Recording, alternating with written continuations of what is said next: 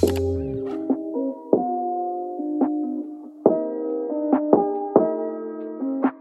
Irvin le coach canin, bienvenue dans ce nouveau podcast du Toutou pour l'UFM. On est aujourd'hui le 14 novembre 2020, il est actuellement 17h29 et je suis véritablement heureux de vous accueillir dans un nouveau podcast. Un nouveau podcast qui sera dédié aujourd'hui à hmm, Laurie. Salut à toi Laurie, merci de ta confiance. Alors je vais pas te faire attendre plus longtemps, je vais lire ta publication, déjà faut que je la trouve. je vais aller sur le mouvement, tac tac tac. Et la voici, je l'ai sous les yeux. Alors je la lis, c'est parti, let's go.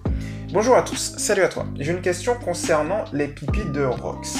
J'ai depuis 10 jours un Dratar qui a 2 mois et 15 jours. Je n'ai jamais vu un chien faire autant de pipi dans la maison. 4 pipis en 10 minutes euh, ne le dérange absolument pas. Ses pipis sont extrêmement clairs et peu odorants et souvent petits. Quand il ne dort pas, je passe mon temps avec la serpillière. Je n'en suis pas à mon premier chien, actuellement le troisième à la maison et le sixième que j'ai élevé, mais je n'ai jamais vu une telle fréquence. Avez-vous déjà rencontré ce problème? Avez-vous des solutions? Peut-être est-il malade, infection urinaire, etc. Il va, avoir, il va voir pardon, le vétérinaire le 22 novembre pour ses rappels, mais si en attendant vous avez des astuces, je suis preneuse. Merci à tous. Je précise que l'on applique déjà certaines règles quand il se réveille, nous le mettons dehors, nous le félicitons la nuit, nous le nous, levons, et dès qu'il sort, il fait directement encore pipi en promenade, il fait énormément de pipi lol.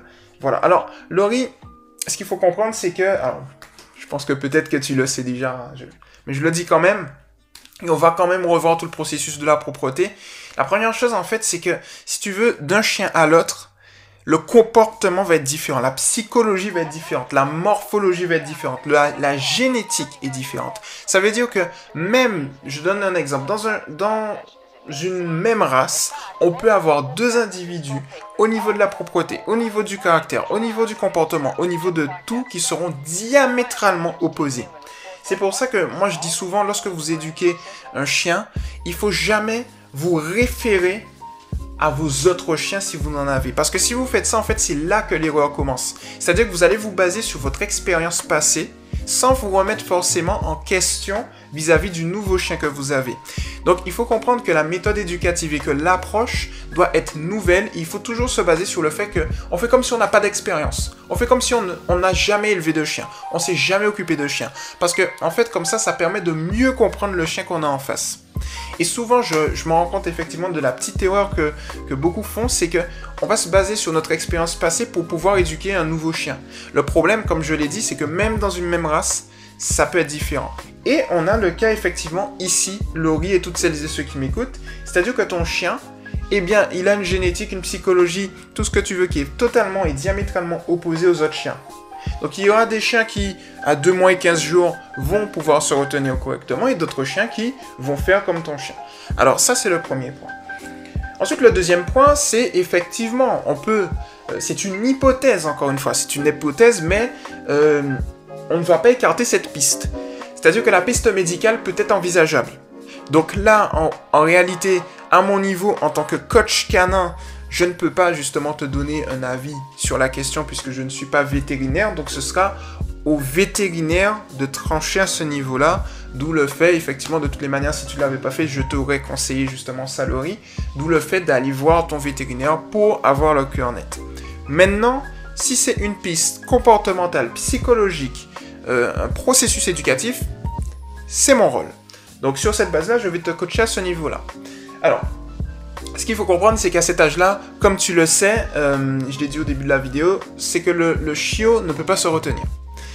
En fonction du chiot, de la psychologie du chiot, etc., il y a des chiots qui vont effectivement, eh bien, vider, se vider d'un coup, et puis toutes les deux heures, eh je, te donne un exemple, hein. toutes les deux heures ce sera le cas, pour d'autres chiots ce sera par petites coupures toutes les 10 minutes, pour d'autres chiots ce sera à la maison, ils vont se vider, et puis ce sera pas avant plusieurs heures. Ici, on parle d'une gestion de la propreté. C'est-à-dire que tu as des chiots qui vont se vider en extérieur, qui vont, euh, vont pas arriver à se retenir en intérieur, mais qui vont pas forcément savoir comment se retenir en extérieur, ni comment se libérer en extérieur comme en intérieur.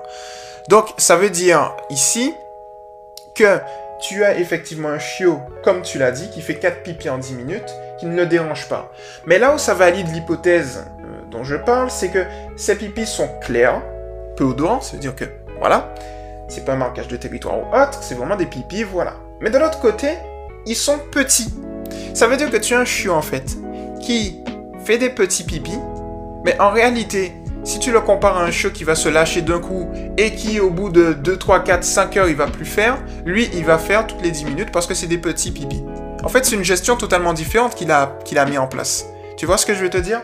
Pour bien faire un petit récap, 4 pipis en 10 minutes, c'est 4 petits pipis en 10 minutes.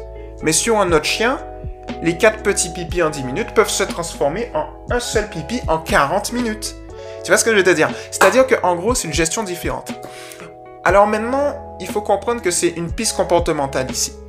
Que le chien n'arrive pas à se retenir à ce niveau-là, c'est pas très grave parce qu'avec le temps, il apprendra à se retenir, qu'importe l'approche qu'il a utilisée.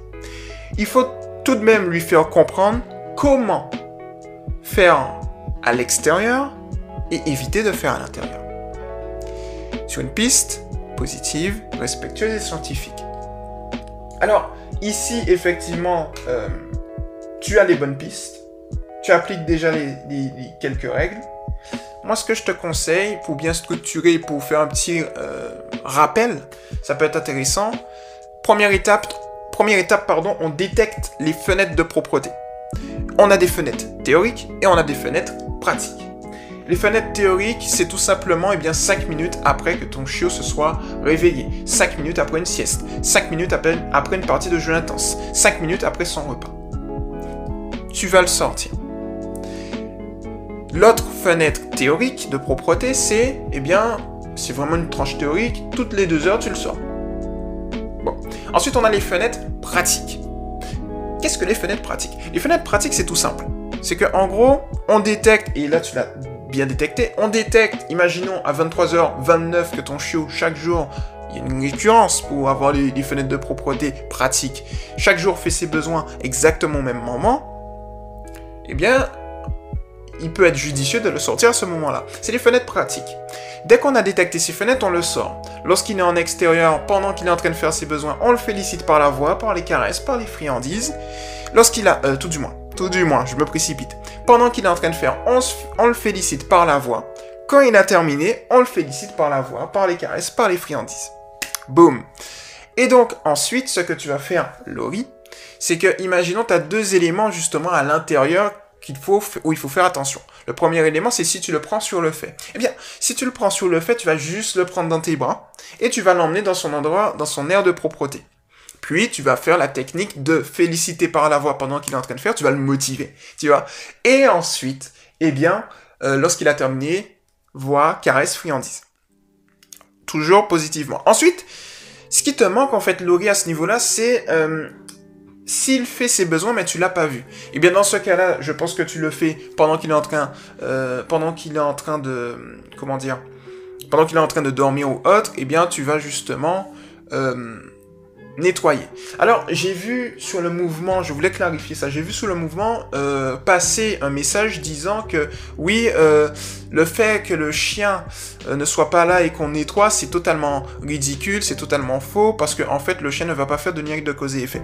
Alors, attention, le chien fait des liens de cause et effet. D'une part, parce que le chien, au niveau présent, donc le chien, il reste dans le présent, au niveau conscient, au niveau inconscient, il y a certains éléments qui font que il va se souvenir de certaines choses. Mais il faut pas oublier quelque chose aussi. Dans le contexte de la propreté, le chien, son odorat est l'élément le plus développé. Qu'est-ce que ça signifie? Le chien sait bien faire la part des choses entre ses excréments à lui et les excréments de d'autres chiens par exemple, ou de d'autres odeurs. Qu'est-ce que ça signifie? Si on va plus en profondeur, lorsqu'on nettoie en face du chien, le chien sait, grâce à son odorat, que ce qu'on est en train de nettoyer sort de lui. Il le sait puisqu'il le sent. Ça veut dire que lorsqu'on va faire une action vis-à-vis d'une zone, d'un élément qui sort de lui, il va réagir et faire le lien de cause et effet, mais tiens, ça c'est à moi, et il s'en occupe. Si je fais mes besoins spécifiquement en intérieur, j'attire son attention on se base sur le principe numéro 1 de l'éducation positive scientifique, qui est qu'un chien recherche deux choses dans sa vie, des récompenses et de l'attention. Donc, effectivement, ce n'est pas une aberration lorsqu'on dit qu'il faut euh, nettoyer lorsque le chien n'est pas là. C'est pour quelque chose. Et lorsque je vous dis justement quelque chose dans, dans la pratique de l'éducation positive scientifique, c'est que je l'ai réfléchi, je l'ai testé, je l'ai retesté. Ça veut dire qu'on sait, on le sait de manière précise que lorsqu'on nettoie devant le chien, ça l'attire.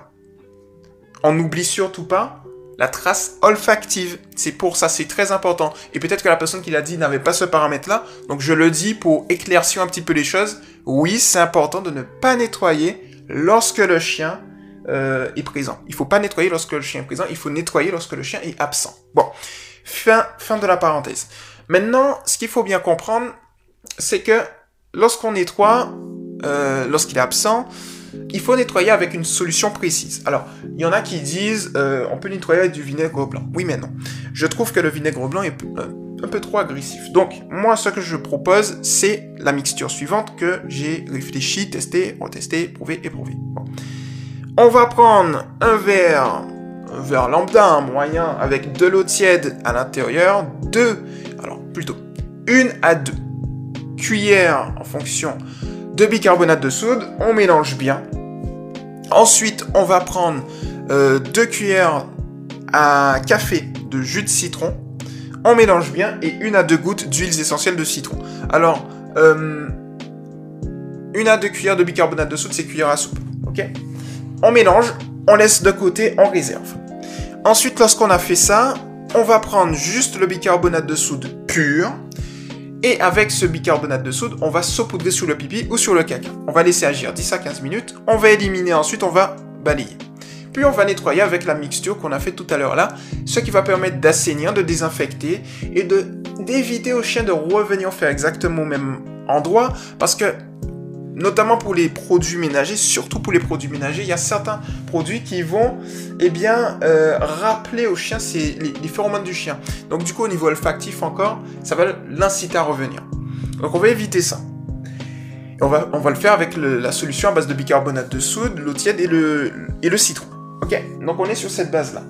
Et de là, petit à petit, avec le temps, ton chien Laurie va se rendre compte de quoi? Eh bien, il va se dire, mais lorsque je fais en extérieur, j'obtiens de très bonnes choses, mais lorsque je fais en intérieur, je n'obtiens rien et je n'arrive pas à attirer son attention. Donc de là, on va avoir un chien qui, progressivement, lorsqu'il va réussir à se retenir, pourra faire ses besoins extérieurs et va en plus te demander la permission. Donc c'est une très bonne chose. Donc voilà pour le coloris ce que je te propose à ce niveau-là. Si la piste médicale est écartée, ne t'inquiète pas à ce niveau-là.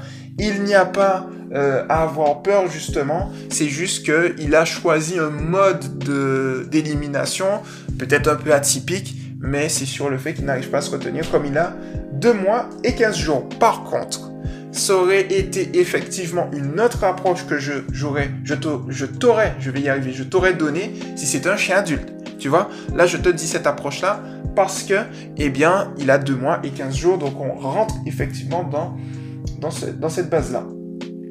Alors, euh, qu'est-ce que je peux te dire de plus? Le 22 novembre, ça arrive, bon, très vite, à ce niveau-là.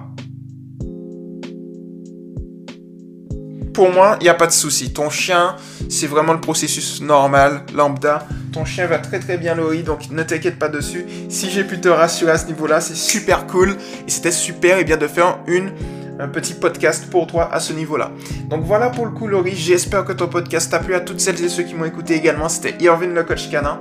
Et puis, comme toujours, on se retrouve très rapidement dans un prochain podcast. Je vous invite à vous abonner à Toutou pour lui TV, lien dans la description, ou vous tapez Toutou pour lui sur YouTube, à vous abonner, à cliquer sur toutes les notifications, tout du moins la cloche et toutes les notifications, et à venir sur le groupe, le mouvement Toutou pour lui. C'est éducation positive pour les chiens officiel entre crochets, du 6, Toutou pour lui.